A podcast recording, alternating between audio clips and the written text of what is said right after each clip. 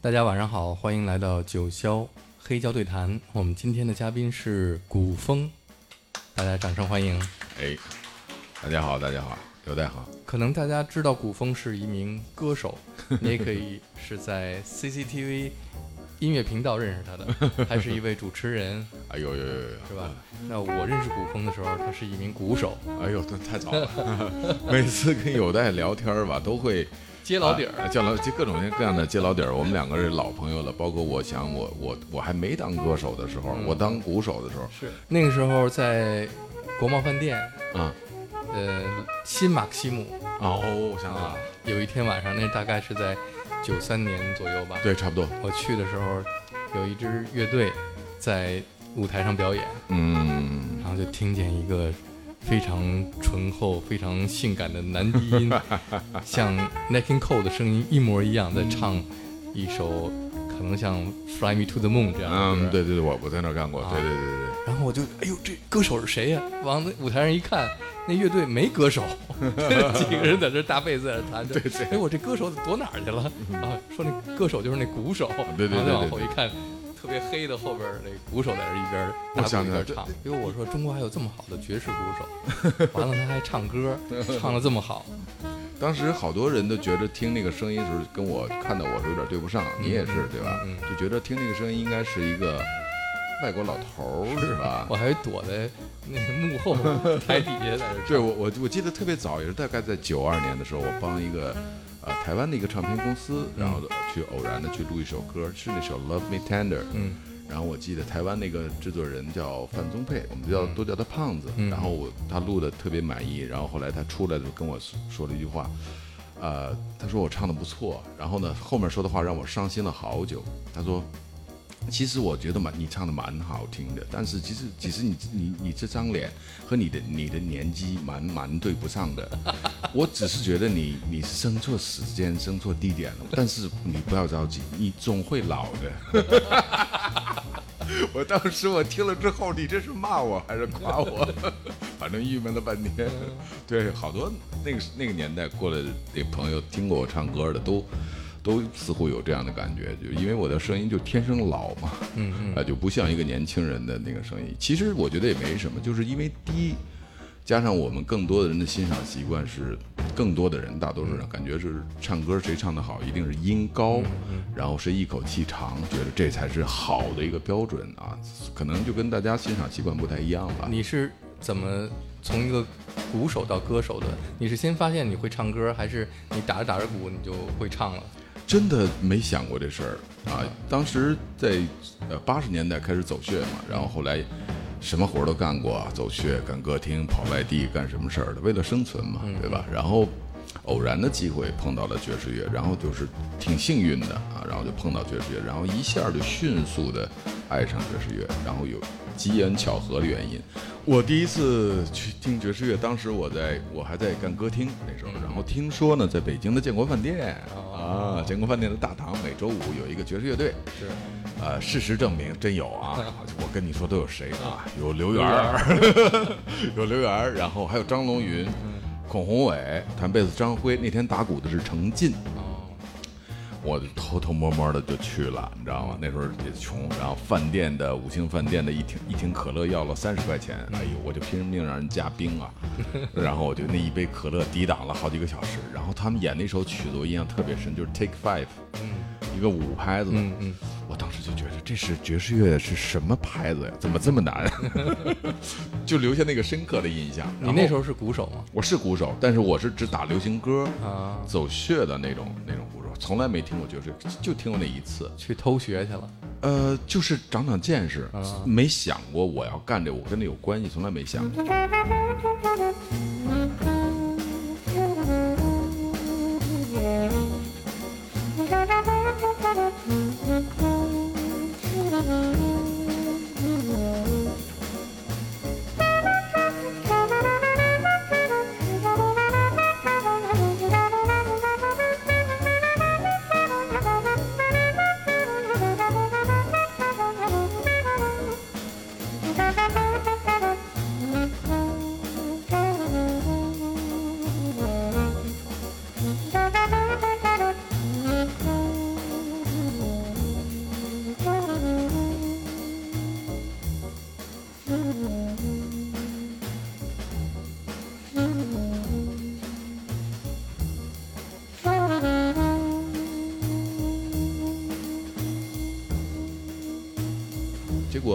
过了大概有一两个月的时间，嗯然后我的一个朋友认识孔宏伟，认识金佛，嗯嗯然后金佛通过他找到我，就说我们这个啊、明天晚上会打会打爵士的这几个人都不在北京，你能不能找一个来帮忙？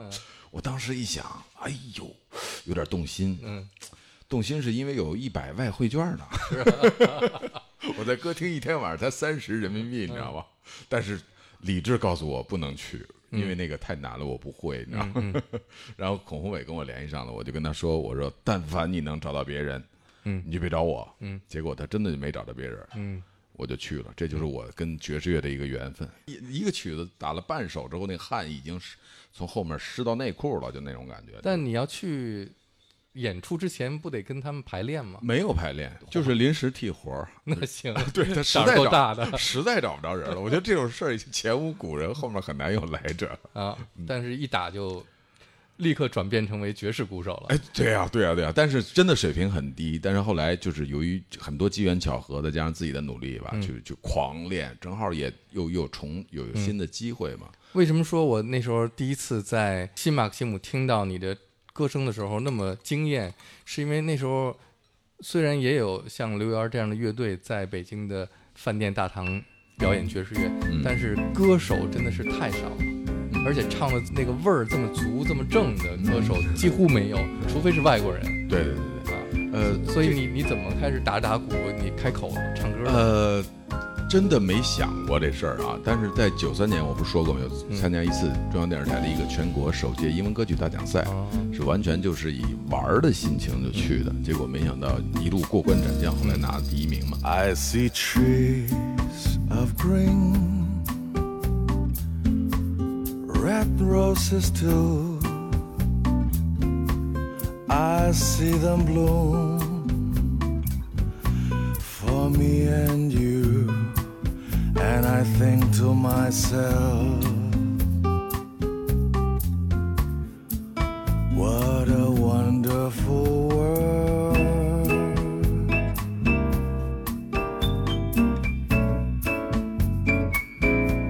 I see skies of blue and clouds of white. The bright blessed day, dark sacred night, and I think to myself, what a wonderful world.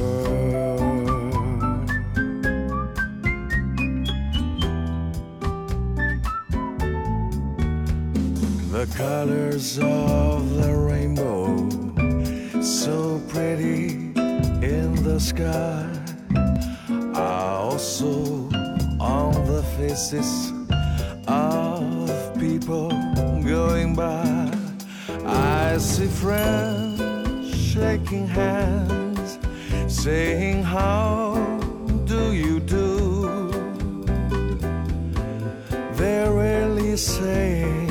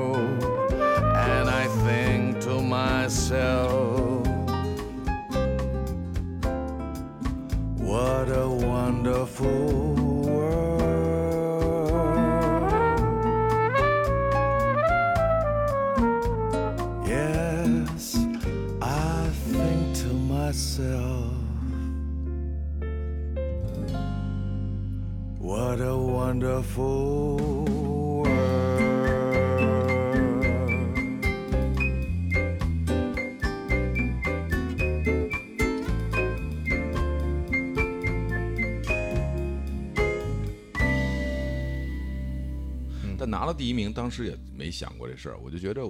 哥们儿要做北京一线的爵士鼓手 天天四五个小时，叮铃咣啷，叮铃咣啷练。然后唱歌这事儿，我觉得就是一玩票的事儿，你知道吗？从来没想，我从来不觉得自己是个唱歌的，包括到现在，我也不觉得我是一个唱歌的，你明白吗？啊，我不愿意是一个唱歌的，唱歌是我一个像副业一样，就想着去打好这个鼓。然后后来发现不是这样的，嗯。这个鼓跟以前的这个理解不一样，流行乐队你把你的活儿干好就行了，对不对？但是爵士音乐这事儿，你只做一个鼓手会打那个鼓是完远远不够的。嗯嗯，我开始学习买一台三手的、四手的钢琴，嗯，从零开始学学和声，你知道吗？是钢琴，不是键盘。对，是钢琴，是钢琴，对对对对。然后在家不是弹，是摁啊，就摁出那个声音。哎。为什么我摁这个就不好听？金佛摁那就好听呢？他弹的就好听。晚上正好在一个乐队嘛，哎，你这怎么弹的呀？啊，他就告诉，哎，你看哥们儿挂一九音什么什么，这个的这个十一十三，哦，难怪，就这样一点一点去学。我觉得学习爵士音乐并不是打好鼓就行了，啊，你的鼓里面得有音乐，你得知道那个音乐，你知道和声，知道很多相关的东西，就这样。但是后来是由于。怎么说呢？那个时候比较惨淡嘛，有的时候经常舞台上有四个人，底下只有一个人。对，你也见过那个场景。然后那个老板为了节省开支嘛，然后那个我偶尔唱过几回，然后后来就从乐队四个人。呃，我是鼓手，一个萨克斯，一个钢琴，一个贝斯啊，然后后来就捡到两个人啊，捡的就剩孔宏伟跟我了。他弹钢琴，我唱，你知道吗？然后那个时候，因为我小时候学学英语嘛，会英语，然后这些旋律，你作为一个鼓手在乐队里面，这些 standard 的这些旋律早已经烂熟于心。然后语言对我又不是问题，可以说张嘴就来，就就很自然就这么唱了。其实唱的刚开始也并没喜欢去怎么去怎么样，我觉得就是还是处于一种。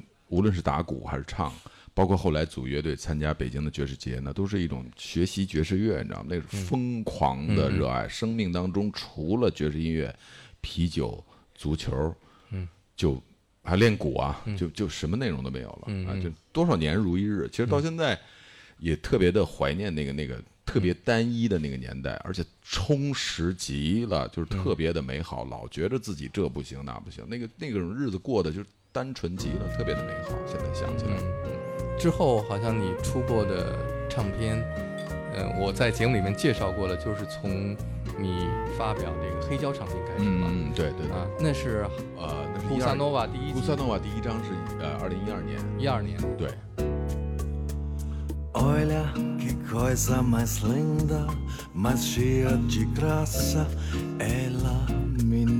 que vem e que passa num doce balanço caminho do mar. Moça do corpo dourado, do sal de Ipanema, o céu balançado é mais que um poema e a coisa mais linda que eu já vi passar.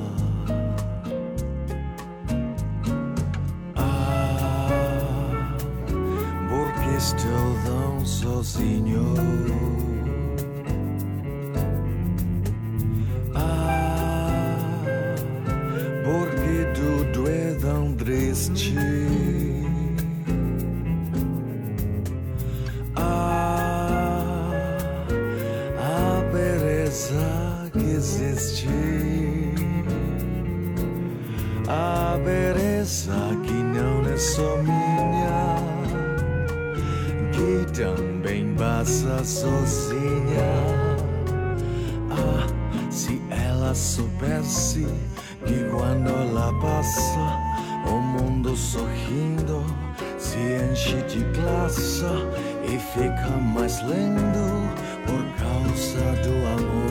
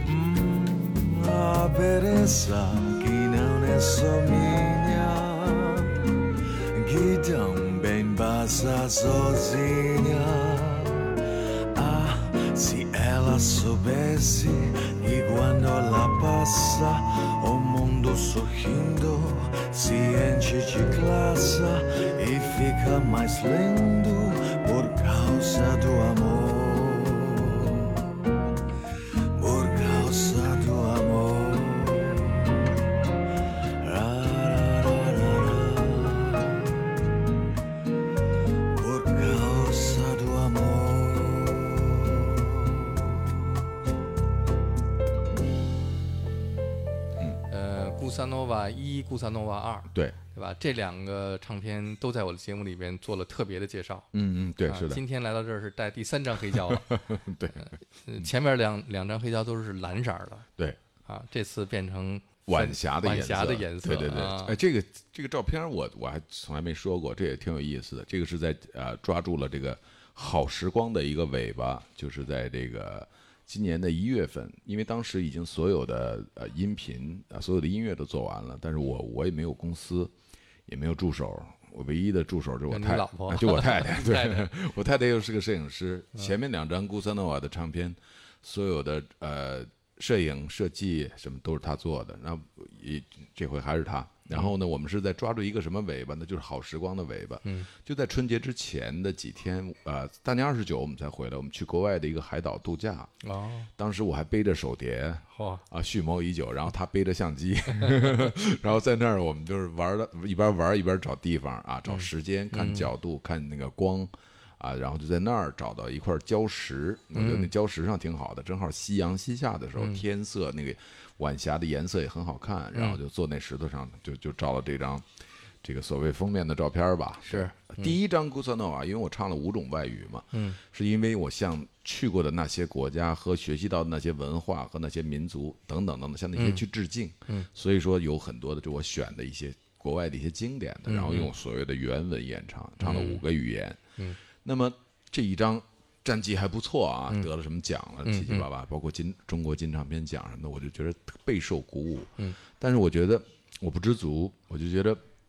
我要还要做，因为那个时候还没有一张中文原创的这个波斯诺瓦风格的唱片啊。当然，最早在九十年代那时候我也写过歌，最最那什么的就是给叶培写的那种高晓松写词儿，嗯，就那首《波斯诺瓦》，我最早是写这种歌，我就想我这事儿应该我干的，是，然后我就疯狂的去写，你知道，嗯。作词作曲也是穷嘛，咱我不会写词，就就憋词啊，我是活活憋出来的，然后去去做了这么一张，因为没有还没有过这样的一张唱片，嗯，我不喜欢做重复的事情，窗外秋叶落下，色彩斑斓的一幅画，萧瑟的秋风吹啊，沉醉这一刹那，心里还想着他。纵然过往，却放不下。思念在随风飘啊，带去想说的话。谁给谁的繁华？谁给谁的无暇？早已被风吹落，像凋零的花。时光洗去繁华，岁月冲淡无暇。我愿和你回到童话，等待明年的花。冬去春来还会发芽。在洒满金黄的树下，唱起秋日播撒。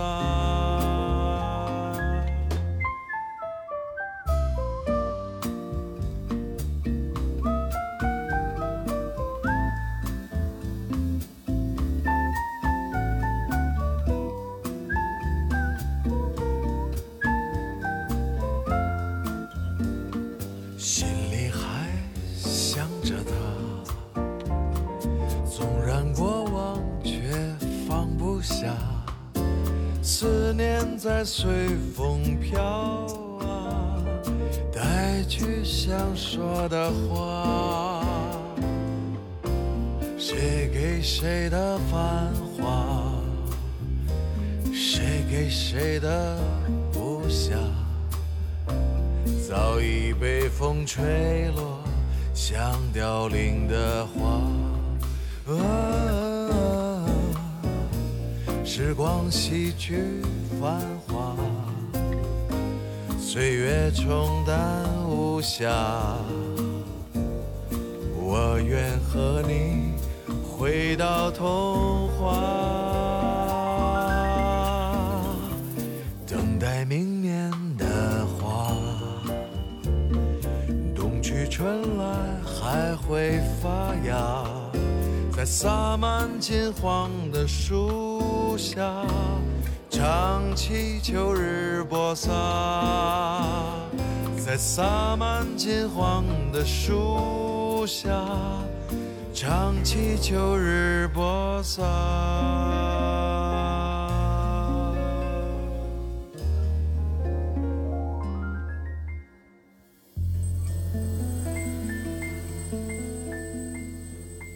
所以说外文的、中文的啊，翻唱的、原创的都做完了。嗯，《库萨诺瓦三》我已经我也好想了好久，我觉得我不想重复自己。中文中文老歌翻唱，这有人干过了，没意思。嗯，外国歌的翻唱，我自己也做过了，原创也做过了，就失去方向了。嗯，结果是在一八年的时候，一八年下半年的时候，突然在一个乐器店，嗯，就在北京，我碰到了，看见了手碟，哦，然后爱不释手，就就买了一个，买就玩儿呗，玩着玩着，然后一八年的年底，嗯，就录了第一首，因为自己在自己家嘛，工作室，然后就是有感而发，写连写带录，就自就玩着玩着就出来了。好，我们来听这第一首作品，叫《天堂》，都是用人声。不，呃，不一样，什么都不一样，反正就是全都是围绕手碟的。但是我不喜欢任何的一首变成它叫做歌，嗯它应该是一首曲。即使有 vocal 有人声的，它人声只是音乐的一部分，而不是一个歌者唱歌的。嗯，我不喜欢唱歌的。嗯，人声艺术家，是吧？这就是你也特别喜欢的一位音乐对，Bobby McFerrin，McFerrin 大神，我你你仔细听，就里面有一些他的痕迹，我有个别地方有模仿他。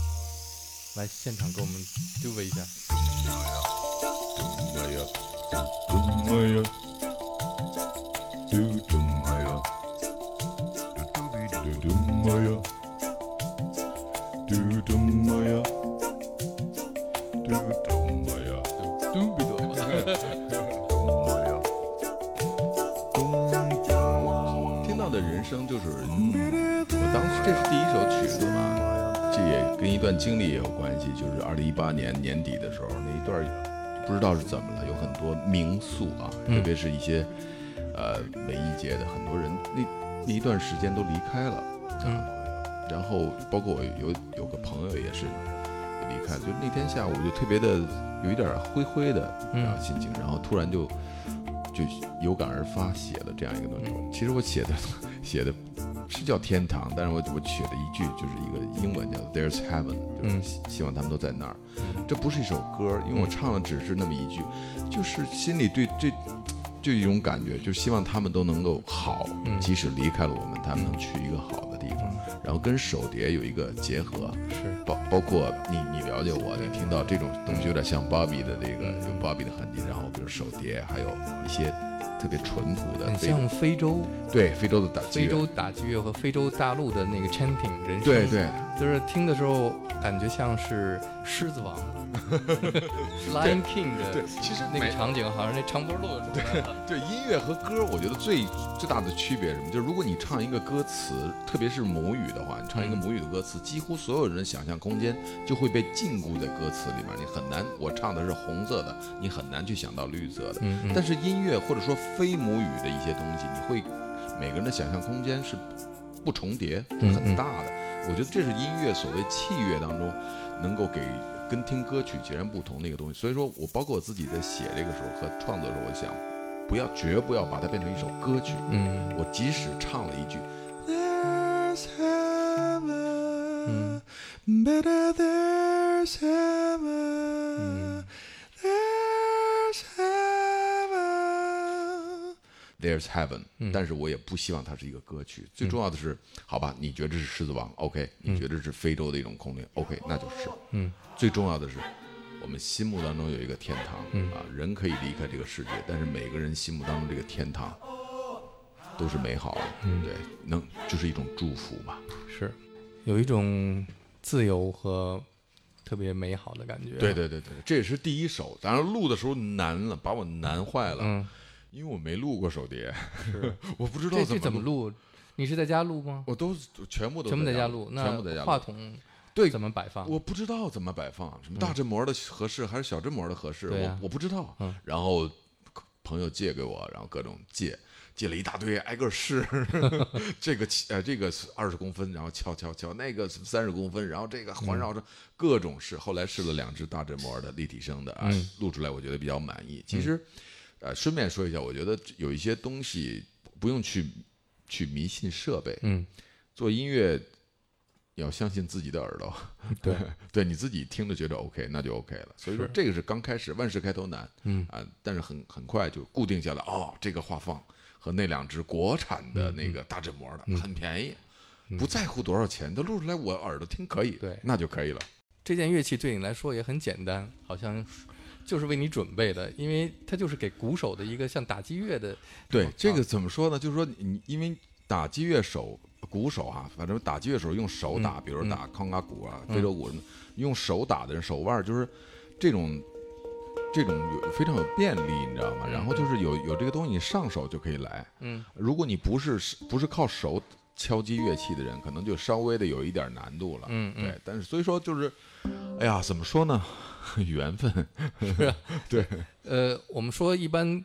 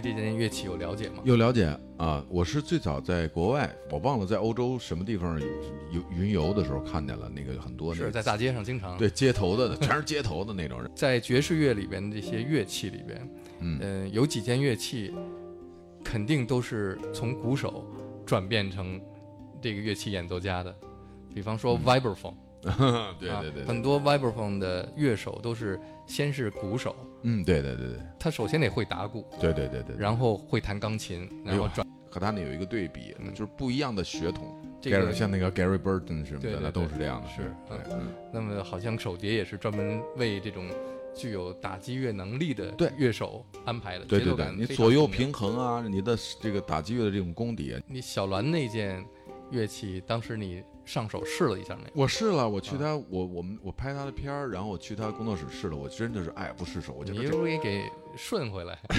我借回来过，我说不行，我们俩关系挺好。我说这个我今天晚上，这这件乐器更适合你，不哎，我对 我你必须得让我带走，我得玩玩儿，你知道吗在我那儿放了好久。肯定的。对对对，当然后来我我买到这些的时候也，也也呃也也包括那个天气预报吧，对对对他们里面还有一个，Weather Report，对 Weather Report 里面有一哥们儿不是拿那个东西打吗？嗯，其实我可能跟他有点像，你知道吧？但是那是凹进去的，但是手碟是凸起来的，对，也是靠金属的。那个是拿一个像鸡腿儿一样的锤儿打，嗯这个是用手指头的指肚的肉打，是是不一样的。但是这个乐器它有它的局限性，比如说它这个一支就一个调儿。嗯，就这一个调儿，就那几个音，对。这这是太着急了，嗯你知道吗？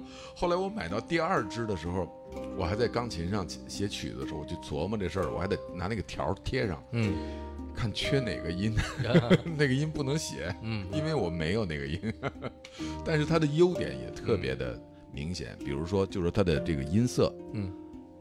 啊，音色是特别的空灵，嗯。让人一听就是入耳难忘，是。瞬间被击倒，嗯嗯。啊，然后他长得这样，长得跟 UFO 似的，对，对，然后也也跟菜锅似的。对，该该可烤烤肉什么的也行，就是特别的特殊的这么一件乐器。反正我觉得，如果世界上有一个最让人一见钟情的乐器的排行榜的话，我觉得手碟能排到前三位。啊是你看见小小提琴，你是一见钟情；嗯你想拉出一个音阶，你没几年根本想都别想，对不对？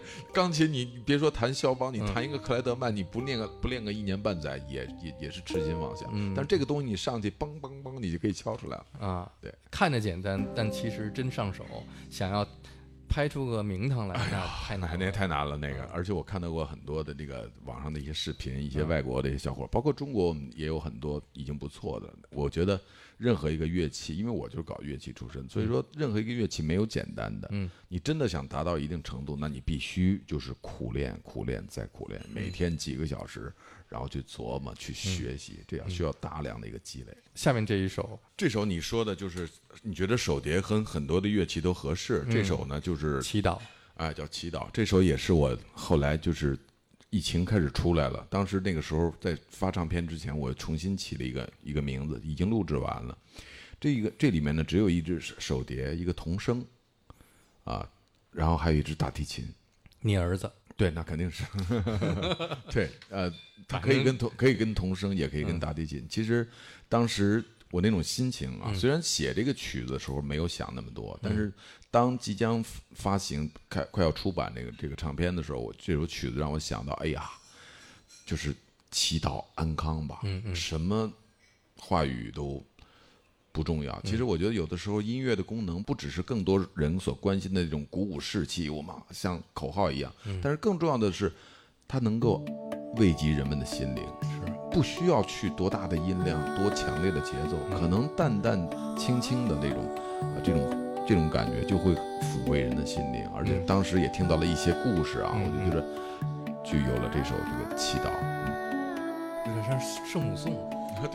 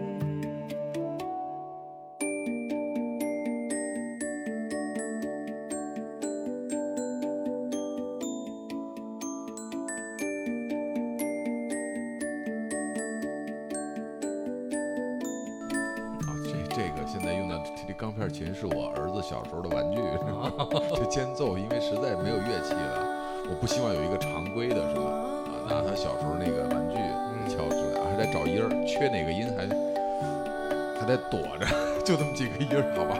他他两岁时候的玩具啊没没扔，音够准就可以了。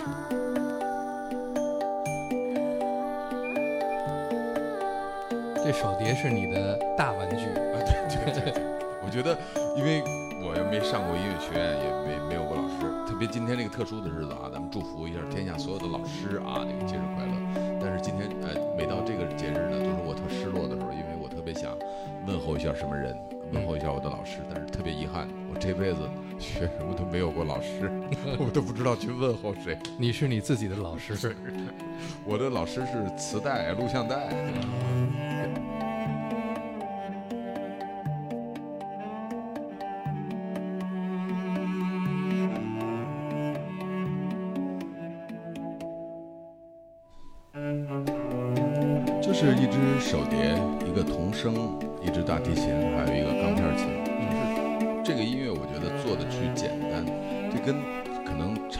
情况下，大家在甚至在网上、你在手机里面看到一些打手碟的不一样，跟这个我开始的这种创作初衷有关系。我觉得，呃，手碟这个乐器，大家看到第一瞬间都特别喜欢，啊包括你看到一个视频，哇，这个很新鲜啊，对对对。对。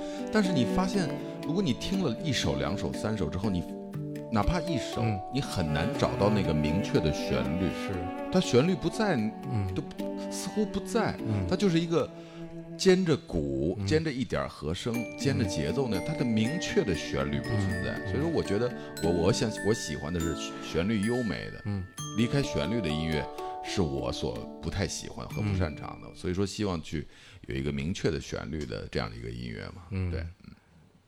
确实是，我觉得你这两首作品都丰富了手碟它的局限性。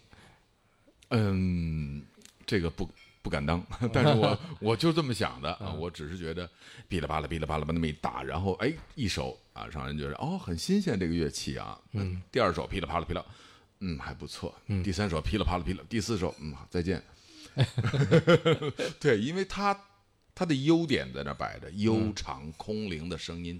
给人以极大的想象空间，但是它有它的局限性，所以说我觉得好的东西应该去结合，嗯不应该去独立。如果我只做一首单曲的话，那可以另说着。但是你如果做一张唱片，就像一个厨师往今天晚上来客人，我来了，呃，荤素冷热的十道菜，你一定要营养、色泽各种各样的搭配嘛？对，因为我做唱片已经做出。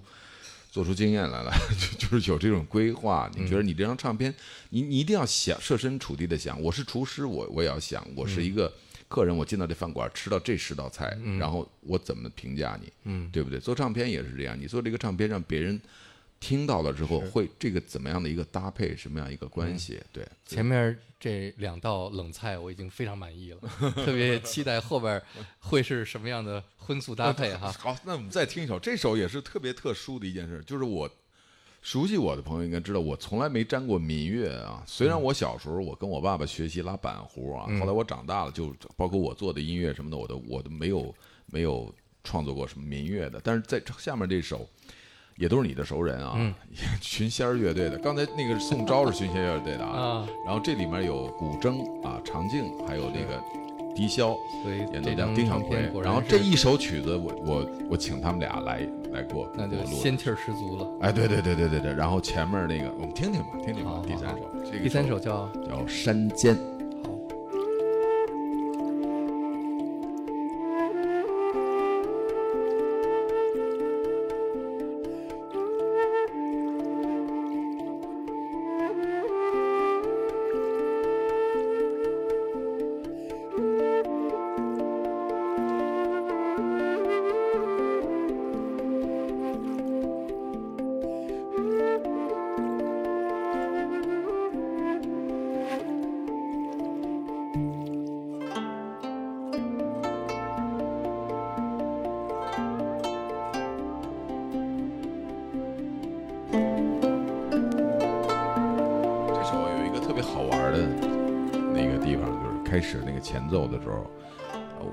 山间应该有水声，但是可以去录一些水声，甚至采样的一些水声放着小河，哗啦啦啦啦啦啦啦啦啦。那我觉得没有节奏，你知道嗯。那怎么解决这节奏呢？我家有一个特别大的一个盆，嗯，就一个一个钢钢的盆，还不能塑料的。塑料的，你想那个水掸到那个塑料上面，那个声音是不好听的，是肉的，你知道吗？但是那个钢的那个盆儿，嗯，就像。和面的那个盆儿，那种盆儿，大号的，你你一点水你掸到那个壁上的，它会出“边”的那种声音。哎，我那天在洗什么时候我就忘了，我突然就有这个想法，我就弄了一盆水，嗯，然后放到那个地方，两个麦克风支上，然后我去手去划这个水，哗哗哗啊，划出你手划的可以有节奏，你知道吗？对，就无所。没有什么不可以用的，对，就是把这个东西就当山间的一个水，但是是有节奏的水啊。这个水不是一个采样，不是一个露出来的一个死的东西，是我自己用手。我们家的水盆儿，对我们家的水盆儿，小时候还给我儿子洗过澡呢。你儿子的所有用过东西都用在这个 唱片里了，是吧？钢片琴，对，钢片琴是玩具钢片，就玩具钢片琴，对。然后又是洗澡的水盆儿，看看后边还会出现什么？后面间奏之后，比如说。呃，哒滴哒滴哒滴哒滴哒滴哒滴哒哒滴滴嘟的。那么他用古筝，角色有一个互换。是。你听长静弹的这段古筝，听得有到那种仙风道骨的感觉，嗯，弹出有古琴的味道。是。因为我要用手碟去打这个，一直本来是打这个伴奏部分，但我想手碟打这个旋律部分，那就需要另外一支乐器的分解和弦去去去伴奏。对，我觉得这个不是。不是谁都能做，因为古筝的那个音，比如说从从手调概念，它没有发跟吸，嗯，它还得去调一些音，这这个必须得适应能力特别强，对对对，记性能力特别强，包括有足够的录音经验和这个精神上领会这个曲作者和制作人的这样的优秀的演奏家啊，他们才才才能游刃有余嘛。好的乐手、好的音乐家，在录音的时候，作为制作人啊，真的那种幸福是常人难以体会到的啊。有这么两位好的音乐家，包括前面的宋昭，就是在录音的时候让你觉得啊，不光是放心，甚至有一种享受的感觉。嗯啊，你很多次你就不用说了，嗯，然后就这么美好的这一遍就录完了。然后他呢说：“哎，我觉得我还有更好的想法，再开一轨，我们再来一遍。就是特别的愉快啊。对，你录这张专辑的时候，这些乐手到你家里是即兴给你打好的这个手碟的这一轨加进去的吗？啊呃，不是即兴的，嗯有有个别部分，因为主主要的旋律和一些音我都给他们写好了，但是有个别的就比如刚才这首山间的这这个这个间奏的地方这个部分，然后这个长镜那个古筝，对，那是他的长项。哎，这这个这是强项，我只了解他，你知道吗？对，这高山流水，对，这件乐器就是这么命名的。这就这么玩儿，那你就随便。我觉得好的乐手都是能够把自己这件乐器的局限性给突破了。对对对对啊对，长镜是一个很典型的例子，就对对是长镜和古筝，对。他已经突破了古筝很多的局限性。对对对对，他把它演奏的完全在他的这个掌控之中，是的，是的，而且去配合各种情况、各种乐器、各种节奏、各种音乐类型，对特别的，他都的，很好的能够融入。虽然我只听了三首乐曲，嗯，就是你突破了这个我对于手碟的认知的局限性，谢谢。因为你并没有说你演奏上突破了它的演奏局限性，对而是把它跟其他的乐器的合作上，的其实前面我也我我们也有聊到这个问题，因为你看到那种所谓的花哨啊，嗯很花哨的那种手碟演奏，在国外的街头，包括在网络上，你打开抖音等等等等那个平台，你能看到很多人很花哨的演奏。但是我前面也说了，你听了就没有明确的旋律。嗯我觉得手碟是一个主要的一个东西，但是它不应该去那么花。嗯啊，它应该和所有的东西有一种融合。你不是一个手碟独奏，是是，对，所有的可能性都要去靠思想去创造出来，嗯包括手碟。我个人觉得吧，就手碟那种打的难的，比如嗯每天几个小时看录像、学习、上课，当然得跟国外的人上课啊，嗯就那种，我觉得如果在钢琴上，那个等于就是肖邦嗯啊。但是我觉得我这些东西呢，呃，抛开创作来讲，这不谈，但是我我们。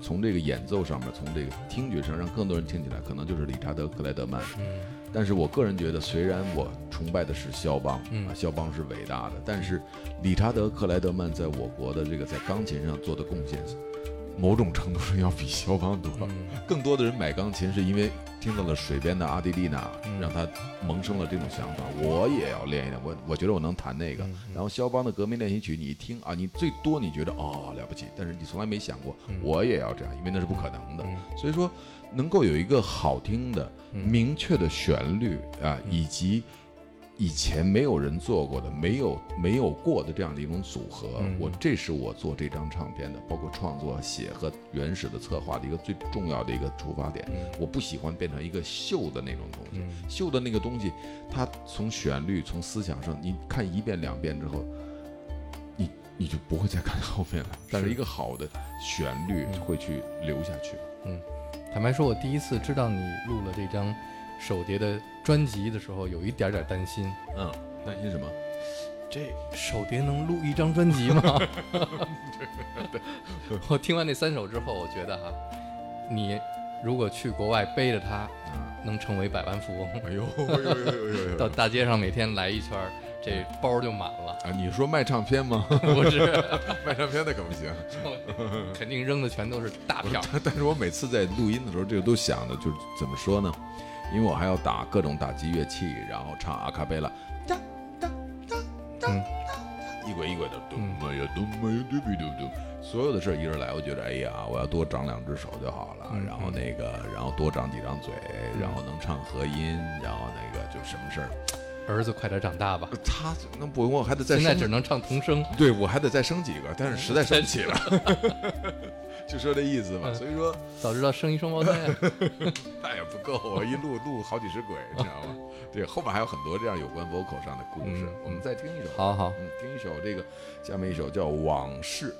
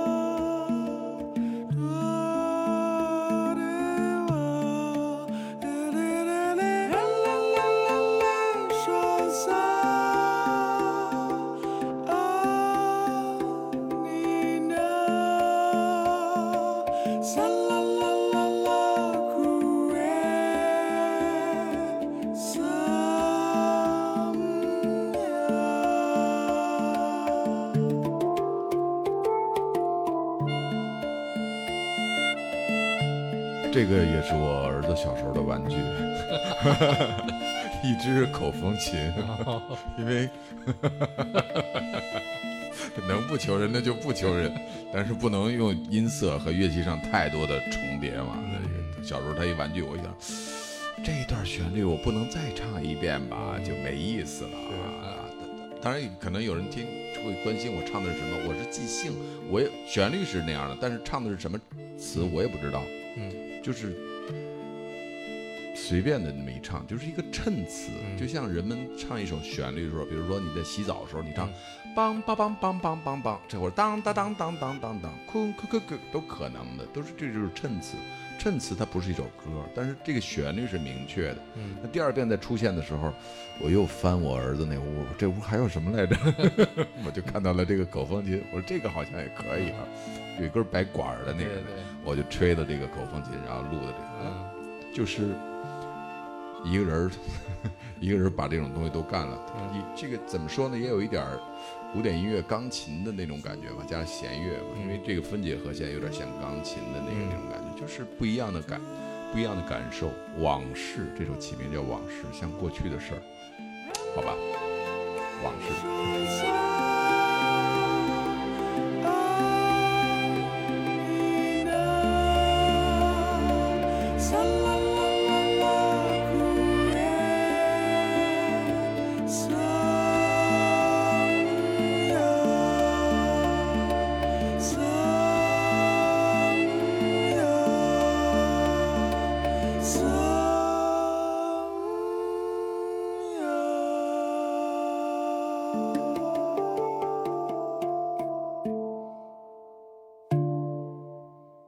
儿子的口风琴，啊，对，或者是你这张专辑可以叫《儿子的玩具 复活》，那个哎《玩具总动员》。玩具总动员，对对对对，可见就是小时候给他买了买了多少的这个有关音乐方面的这个玩具了吧？这不错，其实怎么说呢？哎呀，说到孩子这话题，好像就就是另外一个很大的一个空间了。这个我觉得就不用多说吧。其实音乐教育就是这个事儿，一定是从家长去重视，而不是说，哎呀，我们孩子喜欢什么，嗯，小孩儿还喜欢什么都有可能，但是他随时放弃任何东西就更有可能。嗯，那么最重要的是父母对这种音乐、对乐器有一种了解，有一种判断。最重要的，剩下的就是两个字：坚持。嗯，我觉得不光是在音乐学乐器上，你即使你的孩子打球，嗯，喜欢任何一个东西都是这样的。你父母对这个事情的认知是多少？这个是非常非常关键的。然后你能不能坚持？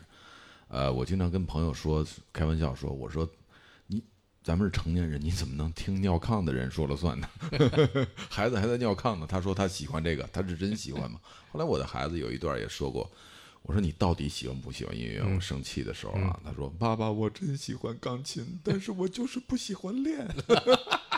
这 说出了真心话。所有的小孩，你想，你儿子小时候有没有玩过那个游戏？就是把它放在床上，床上放好多东西，有啊那要抓周是吧？对，我我不记得了，我不记得。反正你儿子抓什么都是一件乐器，对不对？放没给他放别的。对你想想，其实有的时候想到这个，现在上上学的小孩，比如上小学、上中学什么的，中学大一点就更多的自律了。小孩，你想想，你早晨可能不到七点就起床，到下午四五三四点到家，你作为一个呃成年人，你你可能都比较累，对吧？让你回家再来几个小时练琴，那真的是一件很辛苦的事儿啊。这个事儿我觉得就。不用多聊了，但是但是有有一点吧，就练琴像什么？我觉得就像攒钱一样。嗯现在这疫情让我们知道，有点积蓄的人不至于说吃不起饭，嗯，对不对？有些国家、有些社会那 那人不积蓄，他就吃不起饭了，对不对？这个让我们看到积累的这种好处。任何事情的到一定程度有福享的，一定是你前面所有的东西的积累。这个积累不光是钱财上的。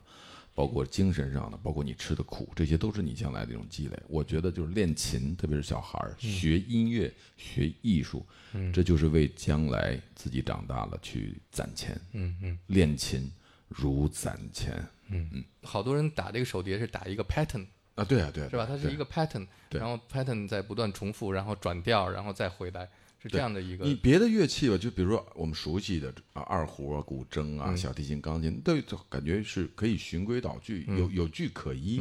但是这个东西对于我来，因为它是一个新生的，怎么弄都可以。嗯嗯不是说我这样就好，别人那样就不好。我只是就是完全个人的一种审美，我认为的音乐，我喜欢的一定是有明确的旋律，嗯当然和声越好听越好。当然这个手手碟上的和声是有限的，不可能 像钢琴上那么那么无限的那种。嗯，所以说这个谈不上怎么做到的，只是我个人的一种好恶。我喜欢明确的旋律所以，所以所以基本上这个手碟，就像你刚才说的，你所有的乐器从小到大都没有老师，都是无师自通的。嗯，那手碟也是你拿来以后自己去琢磨研究，对对，瞎玩儿呗。瞎玩儿。对所以这也就是一个这件乐器的好处，就是它没有一个规定你要怎么来对对演奏。对对对，你你拉琴也好，弹琴也好，那老师不对，那手相你的那个弹钢琴那个指法不对，这都都肯定有不对的地方。这个东西你随便，这个音你愿意拿食指，愿意拿大拇指，只要打得响就 OK。就在写的这个时候，比如我觉得这这支应该有一支长笛，嗯那支应该有一个古筝等等不一样，就是在编曲这个角度，我不是说写出一个曲子写在一个纸上，然后就按这个曲子去编曲，因为所有的事儿我一人干，都在自己的脑子里就可以了。所以说，这一切东西的一切的一切，没有什么那么多什么原因，就是喝酒喝高兴了，然后就想到这儿了，就这么来了，因为没有人管我，我也不需要任何人管，就是音乐是自由的。遵从自己的内心，呃，什么别人怎么做手碟，我我不管，我喜欢这样，那就这样。嗯，对，非常好。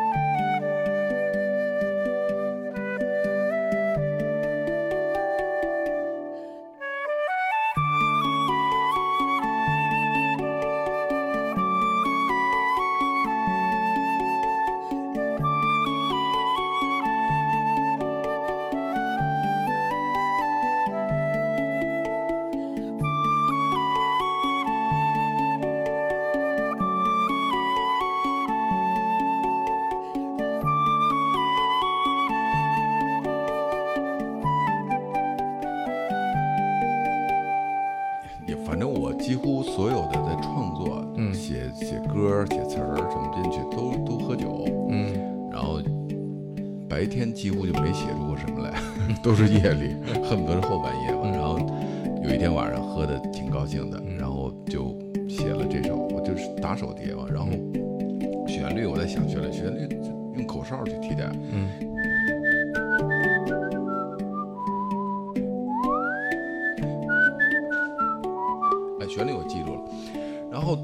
晚上就这个旋律一直在脑子里绕，绕来绕去，结果一宿就没睡着。嗯早晨又饿了，嗯一个大冬天凛冽的海风，然后我早上下楼买油饼去了。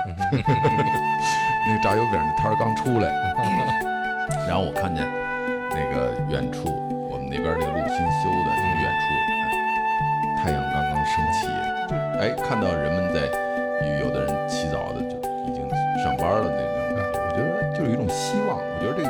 希望的感觉啊，于是就起了一名叫晨曦。嗯我觉得这个旋律的线条适合长笛，嗯然后就找到了这个中国爱乐乐团的这个长笛副首席，叫张泽静。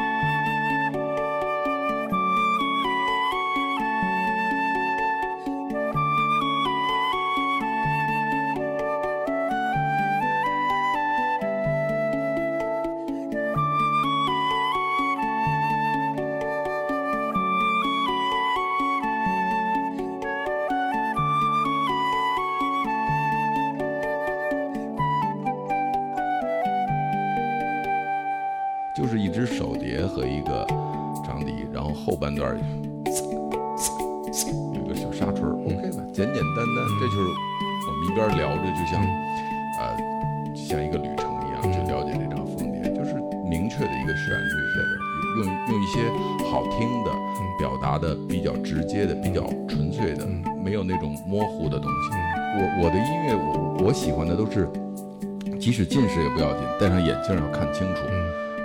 嗯，我我不喜欢雾里看花的模模糊糊的。确实，，你你这个比喻非常形象，嗯嗯，就是非常清晰的旋律听听得清晰，嗯因为我们是中国人，中国人喜欢的更多的是这种对旋律有着明确的东西。嗯。我们可能相对呃不太那什么的是和声啊，我们不管那和声，但是我觉得一个明确的旋律，特别是在这样一个单一的相对比较单一的这个乐器的这个陪衬之下，一个明确的旋律更显得是重要。是，嗯，古风一般创作的音乐啊，还有歌曲都是旋律非常突出的，所以今天古风背来了他的风碟，在现场的朋友有机会能够看到他如何来演奏这件乐器，给我们出出声儿。有声吗？来，好来。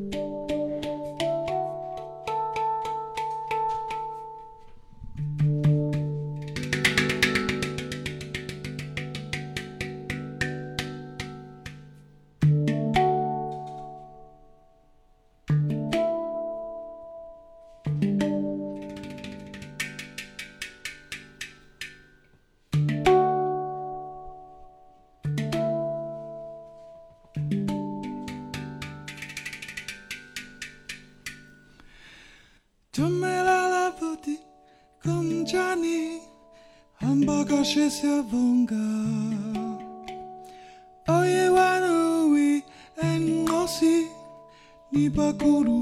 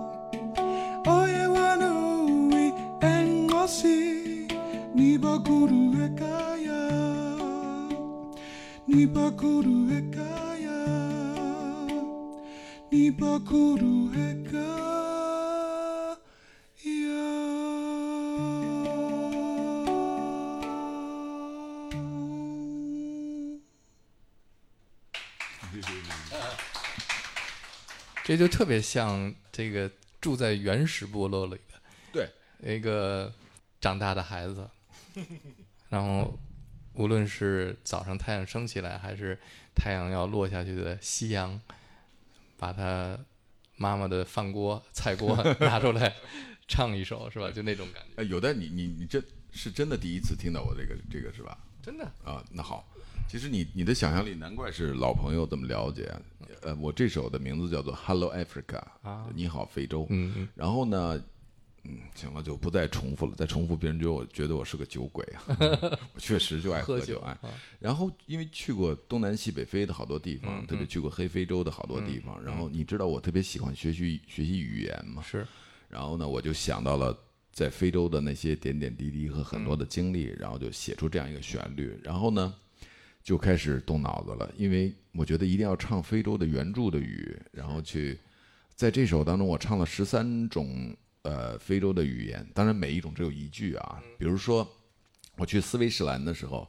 一个小国家，然后去那个进到他们原始的部落的时候，你必须去说一句话，叫做 “ni ba gulu e g a y a 然后，如果你不说这句话的话，你闯进那个村子，可能迎接你的就是，就一支箭就把你给射的了啊！你这句话必须得记住。然后，比如说，呃，贝宁啊，西非有一个小国家叫贝宁，他那那那句话就是“我爱你”，叫做 “o ye w a n u w i 啊，等等等等，就是这样的话。还有什么？还有科萨语，嗯，呃，嗯，奥萨，他说话弹舌的啊，等会啊。是唯一的一种弹舌的语言，索托，还有索托语，还有祖鲁语等等的，就是我把这些我会的非洲话全都用在里面了。所以说，就是怎么说，手碟是一个乐器，但是呃，我想表达的是，就是随心，完全随心的，想到了自己那段经历啊，就是有的有个那个有过那个经历啊，就就出来这样一个一个东西。是你你熟悉的 Bobby McFerrin 就就是因此大概就这样唱的嘛，所以说你你了解我，对对对，特别随性，对对对。特别放松，特别自然。这这你看他那一段的，比如说就是那个这一段，我自己都觉得很非洲，很简单。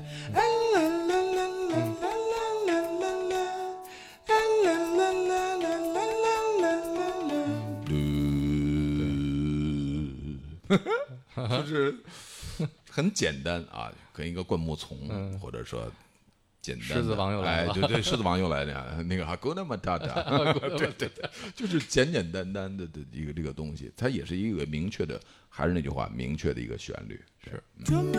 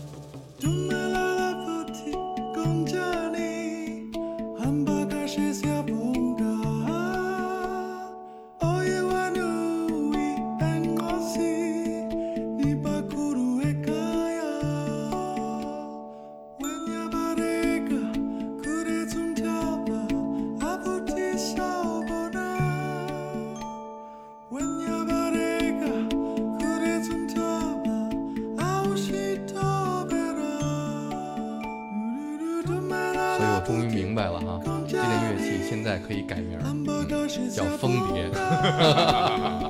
就是很少有人啊用他自己的名字来命名一种音乐风格。那，古大侠呢，他就命名了一个古萨诺瓦，然后他幸亏你你这名字里只有俩字儿，一古一风。现在呢，他下次怎么把这个着不知道名字用了一件乐器，叫风蝶，对对对，就是古风的手碟嘛。他在古风的手碟。对，也也是。这个乐器有好多个级别是吧？对，呃，有所谓的入门级、中级，然后还有定制级，嗯，等等等等。但是现在呃，国外的事咱我也不太了解啊，但是就是贵。但是现在国内有很多，据我所知，在重庆，嗯，呃，在什么镇江，嗯。在呃，在甚至在河北唐山，你知道唐山吗？他 他那儿也生产这手碟，我跟你说，就带着唐山味儿的，对啊，然后在东北那嘎达也有很多这个生产手碟的作坊，你知道吗？各种那个广场上就就就这种东西，这个金属的在那喷的漆的，反正就特别多，像雨后春笋般的这个一样的去涌现。现在真的是各种档次、各种级别都有，但是这东西扔大街上，那一定一准让人拿回去当锅用啊，就是越来越多了啊。但是所有的乐器都是一样的，不是便宜就好，那那价钱跟价钱不一样，对，一分钱一分货。当然你得有一个好耳朵，嗯，所以说挺多的啊，现在挺多的。我这只买的是应该是前年买的，嗯，前年买的要现在买可能就要便宜一些了，啊因为多了嘛。是是对对那这是唐山出的还是？我也不知道这是哪儿出的，这可能是呃，好像是在江浙那一带的一个一个作坊啊，一个就专门怎么说呢，匠人吧，就是热爱手碟的这个匠人，他们有人去去有这个手艺，然后他们自己做的，你买的时候会挑他们，就像挑西瓜一样。当然会挑而且首先来讲，先从调儿上来挑啊。你我我缺一支这样调儿的那种，当然还有那种比较全的十三个音的啊，是兜到兜十三个音的。但是那个就是就像呃呃洗发水儿似的，最好的一定是洗发水和护发素啊。如果二合一的感觉都都不够好，嗯，就这意思嘛。所以说还是分着这个比较好。我还是比较传统的，所以你在家里边有几个手碟？我现在有三个啊，四个，四个。啊，对对，四个。是因为是不同的调吗？啊，对还是不同的级别？没有级别，不同的国家的？没有，全都是国产的。不同的国家那太贵，有专门收这个的虫。是他们那些人，我看到他们那个柜子，那一柜子，嗯，没几十万下不来的，就是哎，这个东西像收藏一样，有了一就想有二，一直到想到两百，就是等等等等，那个那没头了，你知道吗？但是我觉得它音色是最重要的，对于我创造我所需要的音乐够用，嗯，就好了。因为这都是手工制造的，对对对吧？对对，手工制造的每一个乐器之间还是有小的差别的。绝对有细微的差别。其实严格意义上来讲，如果拿呃耳朵足够好，以及拿那些科学的仪器去测试的话，没有那可以说没有一只手碟是完美的。嗯嗯，啊，我挑过很多的手碟，可能这只手碟，哎呀，都特别好，就那一个音，那一个音，呃，这个就是近视没戴眼镜儿 啊，剩下的都是近视，但是我戴上特别合适的眼镜，哎，就看得倍儿清晰，就那一个音模糊的，有一点，反正都有多多少少有瑕疵，这严格意义上来讲是这样的。嗯。嗯。好，我们前面听了这张黑胶唱片的 A 面儿，好像这张专辑的后边一共有三首是连续的，对，吧？茶马古道的一个系列，对嗯，又把我们从非洲带到云南。对，这是我那个给一个好朋友，是著名的一模特，也是这个时装设计师马艳丽。嗯她呢就是特别喜欢我的音乐，嗯，然后呢就偶然的原因听到我一个小的一个 demo，嗯，然后呢就有了想法了，然后她在去年的时候办了一个云秀。云南秀，然后叫茶马古道的系列，他就想做原创音乐。我说你疯了，嗯，啊，你你一个 T 台秀，你要做原创音乐？对对对，我就想做，我就要这首碟，好吧？然后经历一些小小的波折，然后就创作了这些。然后有这里面这三首里面好多好玩的事儿，最重要的是，呃，我也没做过这样的东西，就是加上一些 loop。一些现代的一些东西和民族的一些东西去、去结合。好玩的是，这三首曲子我都唱了，而且里面所有的男生、女生齐唱、合唱、重唱，就是我一个人儿啊，包括念白、念女生？啊，我唱女生，因为特头疼。为什么呢？因为它三个茶马古道的系列，一个叫出发，一个叫在路上，还有一个叫做回归，都是我起的名字。我就想，然后我就想的这个主题，我就一定要用到少数民族的这个这个元素，而且茶马古道这段历史，它是穿越了很多地区、不同民族的地区，也还不同的地貌的地方。我就想一定要用到我们这个少数民族的这个这个这个这个东西，但是我就犯难了，怎么去找这些少数民族去来给唱呢？谁唱？嗯嗯，不可能，我从云南接二十多个人过来，你你你找不着这样的人，你知道？你找着那个人，他也不会唱你这东西，你写的，对，这是一个头疼。那我这是一个头疼的事，还来一个家还得给他们做饭。就是还有这个还有这个语言问题，我就用汉语写的歌词，比如说出发，就是伙计们，我们加油干。那咱们这次一定要把东西送到啊！咱们安全回来，我们的亲人等着我们，就大概这个意思。我通过微信的方式，在当地找了几个人，然后找到一个某什么文化馆的领导啊，就找到了。那天第一个找到是佤族人，哦，然后呢，我就跟他说：“你你帮我忙啊，咱微信里沟通。”我说：“你们那句话，伙计们啊，怎么说？”他说的是，我说不行不行，我说这音只 伙计们啊，只有四个音，你说出了八个音节，这不行啊，然后找别的，就这种方式一点一点的，那个教给我。后来终于就搞定。哎，等一下，等一下，你刚才怎么说的？嗯你刚才他说那个什么是啊，我就记下来，然后我就跟就像鹦鹉学舌一嗯样，就跟他去学，然后我记笔记，就去那样一点一点学下来。后来就是有了这个哎哈 s u a 哎 q u 贝的当个的。呃说的也像南非的话，对，这是佤佤 族的一个语言啊，包括第二个那个雅国高、包脑高东昂啊，这有点像越南阿比亚尼。后，对，是拉祜族，然后还有什么爱尼人，就是等等等等，就是通过都是通过这样的方式，通过微信找他们去学习这个，学习那个语言。但是唱的时候录的，我真的快死过去了，因为我 从来没唱那么高过，嗯我也不擅长，但是没办法，那谁唱？所以说你听，包括那个有点像藏区的那种，我有有我有你我我我我我你我我我我我我我我我我我我我，你也得自己，我也得自己录，然后震得自己鼻子这儿正响，然后什么非洲鼓啊、口弦儿啊，搞掉掉掉，全上，全上。这三首录的我是真的挺挺挺费劲的。说的那么热闹，我们赶紧听一听茶马古道。出发。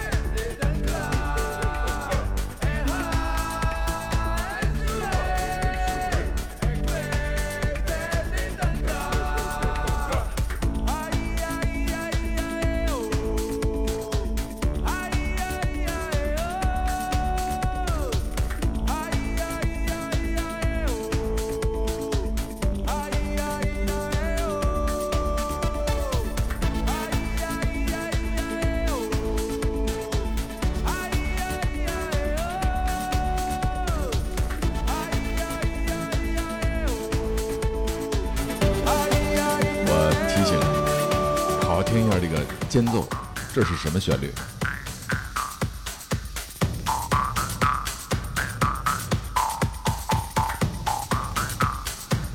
什么旋律？阿细跳跃的变奏。这段非洲鼓也是我打的。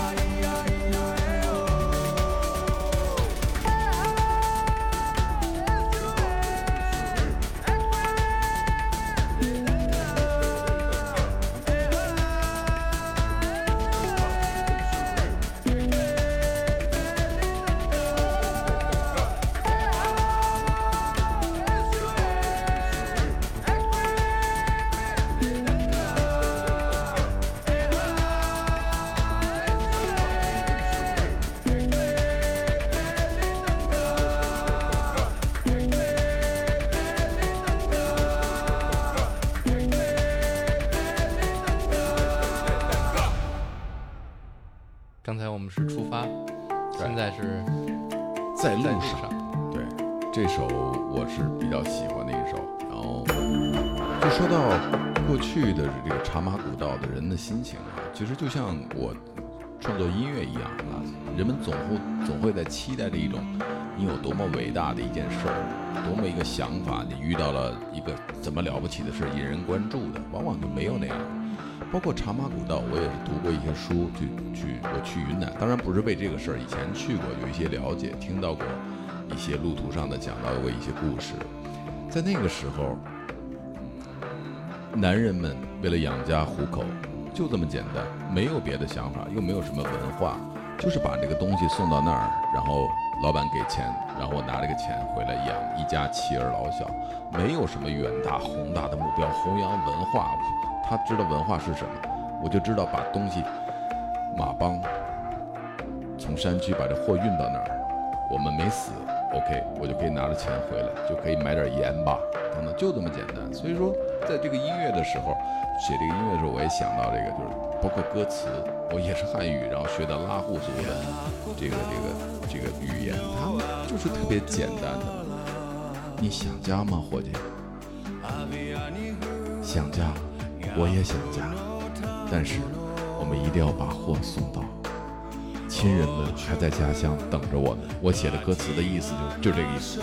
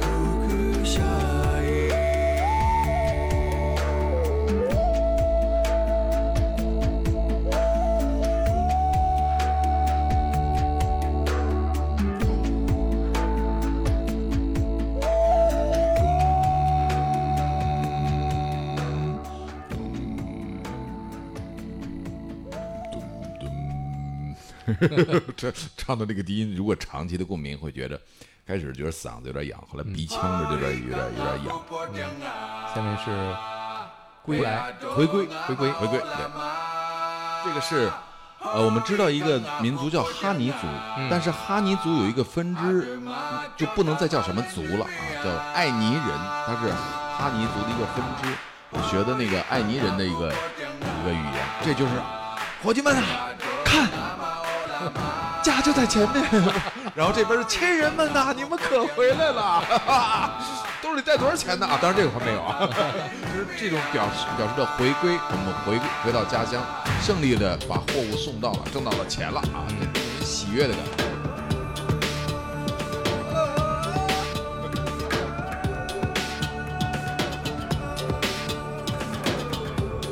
有点大型舞蹈史诗的意思。哎，有点意思。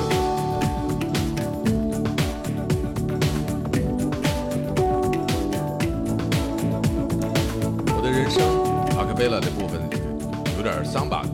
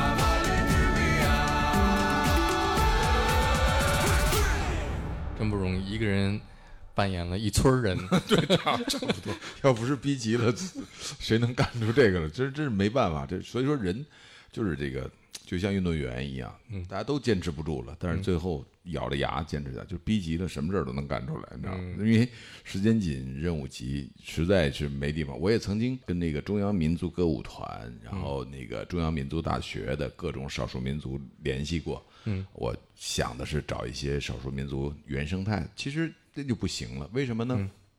因为包括去云南，我看到那些最感动人的声音啊，就是都是那种在田间地头啊，你比如说那个什么什么，呃，一个老阿妈在那儿正在插秧呢，嗯，然后呢，那个小腿以下都浸在泥巴里，在在水里，然后你听他在田间地头唱的那个声音，哇，是特别的美好。你采样采下来之后，你觉得特别美好。但是你如果把那样的人，你让他洗的把把脚上的泥洗干净，穿上鞋到录音棚，他就不会了，你知道吗？是，这是一个问题，这就完全不会了。但是如果如果是这种受过教育的，比如说你再找一个什么什么民族的，在呃，比如说中央民族大学的这这样的一个人，他你给他写一谱子，他可能认识没有问题，但是他的声音又失去了那种原生态的那种最原始的那种野味儿，嗯，那个那个东西，所以说这个我觉得是绝对是可遇不可求的，特别的特别的难，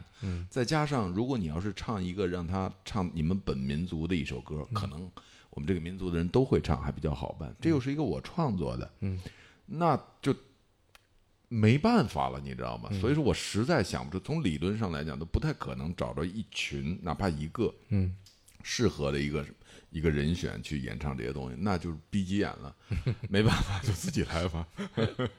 这个真的是我录所有的唱，都都没有像像录这个《茶马古道》这三首的时候，就真真的唱的都快背过气去了。我一会儿觉得我是男的，嗯，一会儿我觉得我是一个什么僧人，或者一会儿觉得我是一个 呃老老妇女那种，嗯而且是老阿妈啊老阿妈那种，而且是那种脚上就是带着泥的，带着泥的不能穿鞋的那种阿妈，啊，快点呐！哎呀，哎呀呀呀！你的就得必须的那种那种那种声音，不能特别理智，有有有读过书的那种感觉。通过你做这个项目，你觉得手碟和云南的民间音乐有什么共通的地方？呃，我个人觉得少数民族的音乐就是特点特别鲜明，对啊，旋律特别明显。是相对呢，手碟又是一个简单、简单的乐器，我觉得是可以去去有一些有一些共鸣的，就是那几个音都有，对对对对对对，缺的音也正好他他没有。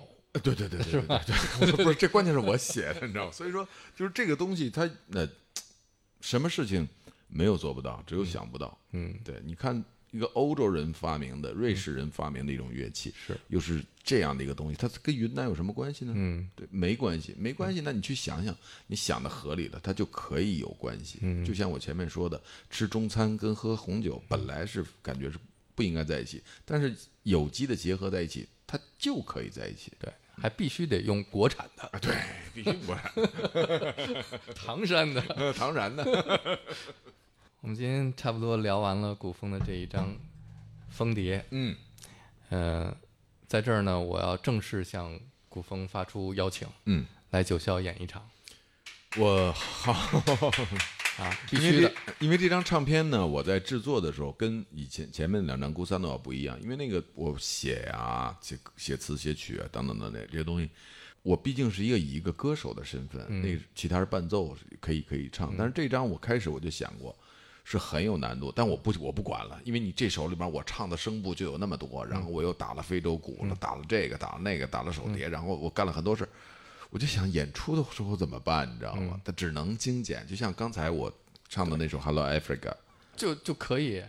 如果说今天做这节目，我听了这张专辑，因为这对我来说跟大家一样都是第一次听，嗯，我觉得还行吧，我就不会说这句话，那就谢谢，我好好的琢磨琢磨这事儿。必须琢磨好了啊。好的，好的，好的，交给你这个任务，好的，好的，好的。大家也都非常期待。嗯，那今天我们就来听专辑的最后一首作品了。，好，最后一首呢，也是一个诱发我做这张唱片的一个挺重要的一个事儿。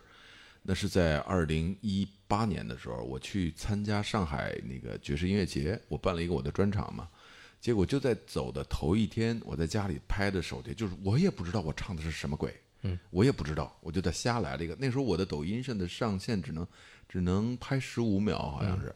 然后我就瞎玩儿，我刚玩抖音那时候我放上去了，然后我人到了上海一下飞机的时候，我的天哪，这么神奇吗？就那种感觉。然后我一看，就传说中的抖音爆了，就是那种感觉。后来是三百多万人嗯，看了我那一条，哇，然后呢，好好好多功能我都是这么神奇吗？很多人拿我那段那个那个原声去配自己的动作，拍了哗那么多，就是即兴的一个小段儿吧。后来我就想用这用这首吧，去纪念这个在在这个抖音上的这个百万级的围观吧。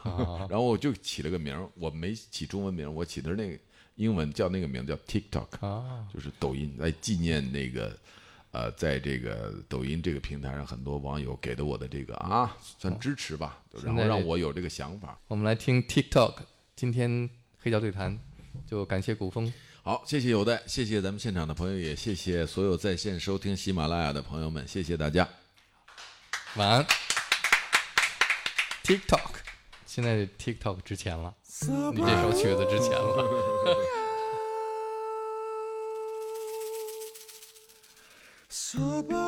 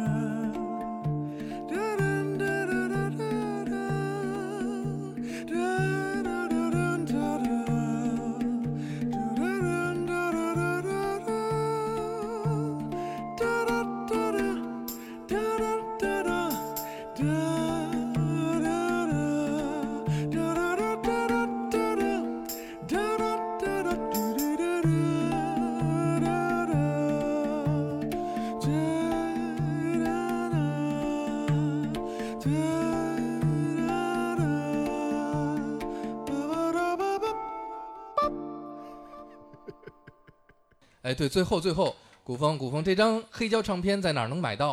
哦，黑胶唱片买网上有，然后如果啊、黑胶唱片网上有，然后如果要需要到九霄来买。对，可以来九霄买。然后如果要大家买这个签名版的，可以在我的平呃，比如说抖音啊、微博什么的，这私信我就可以买到了。是，或者是在古风他们家门口等着他。